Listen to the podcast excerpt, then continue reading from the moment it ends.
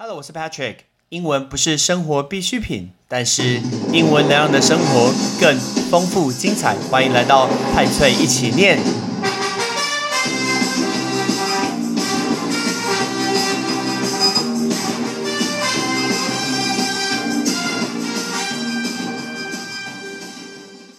今天是美国的感恩节，很多人不知道什么时候感恩节。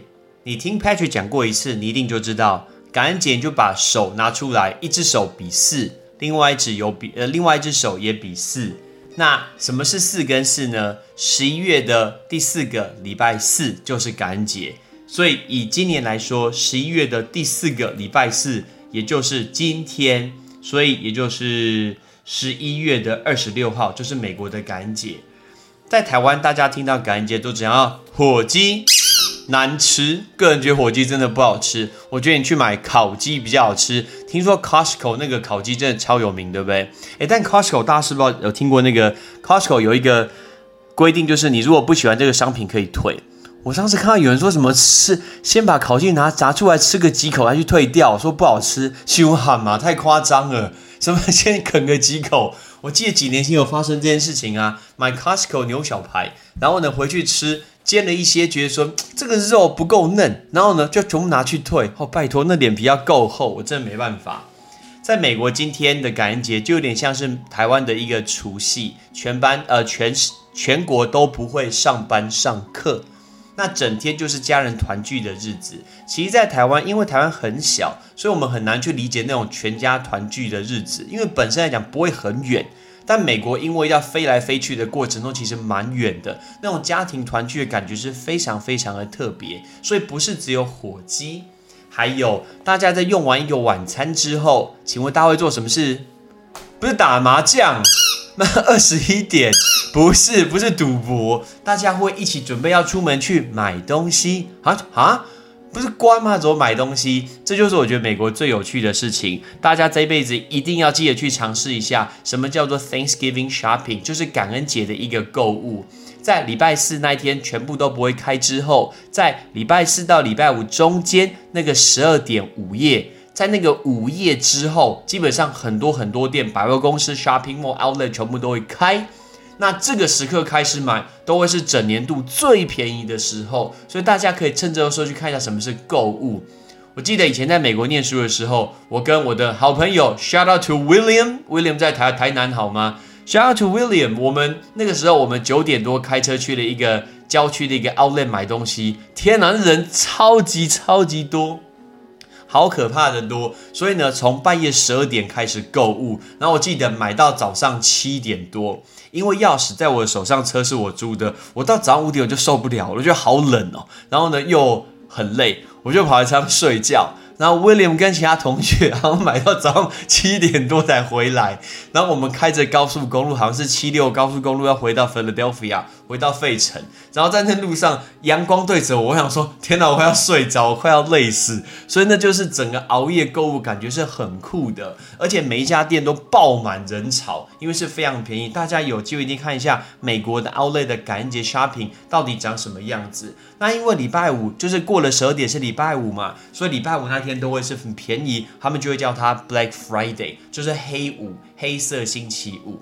那除了这个 shopping 跟火鸡之外，我们要讲一点故事来告诉大家为什么会有感恩节。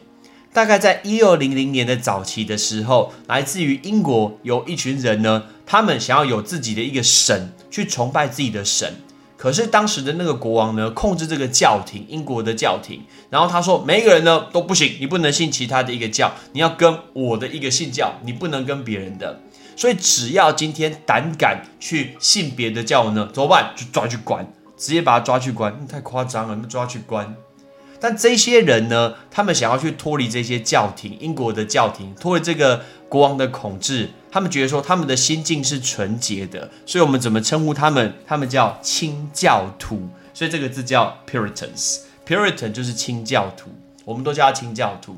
所以他们想要去躲避这个国王，还有他们的教廷，大概有一百个男生跟女生，还有小朋友呢，离开了他们的一个家园，然后带着他们的梦想跟什么宗教自由呢，搭上一艘船。这艘船不是铁达尼号，因为它沉了。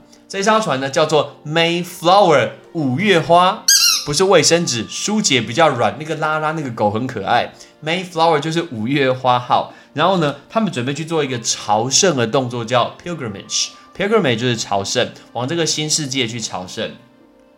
那这些很勇敢的一些旅行者呢，就这些 Puritan 清教徒，他们抵达一个地方叫做 Plymouth。然后呢，大概在六个礼拜一的旅程以后就抵达。那个时候是美国的一六二零年的十二月十一号。那那个时候因为很冷嘛，十二月十一号超冷，坐船，我天哪，超冷，要开暖气呀。那那时候这个土地，美国来说当然是很陌生。那什么东西就感觉很可怕，完完全都不很陌生。冬天非常非常的长，非常非常冷，对清教徒来说是非常辛苦的。很幸运的，当地的美国人呢，有去帮助他们，给他们些什么东西？给他们一些种子，给他们一些食物，甚至教他们如何去处理他们的一个新家，甚至告诉他们一些方法，如何在这个国家生存下来。那第一年呢，对这些清教徒来说，当然是很辛苦啊，因为刚刚在抵达这个地方，很多人今天都去世了。但是随着有这些种子啊、农呃种子啊、植物，所以他们开始去种自己的一个农作物。那那个农作物叫 crops，所以他们种植这个农作物，然后秋天收成蛮好的。那为了要去庆祝他们隔一年秋天收成非常好，他们决定要去请这些当地的美国人呢，去吃一个飨宴大餐，就是一个 feast。那在这个大餐里面，他们煮很多东西，比如说第一个火鸡，哎，火鸡终于出现了，鸭肉、鹿肉，哎，鹿肉你会说吗？鹿肉叫做 venison，来鹿肉，比如说火鸡呀，有鸭肉啊，鹿肉啊，甚至呢，比如说鱼，比如说南瓜、节瓜、玉米或者蔓越莓这些地瓜都有出现。那所以你会看到很多美国人会把这些东西把它塞在火鸡的肚子里面，把它塞得满满的拿去烤。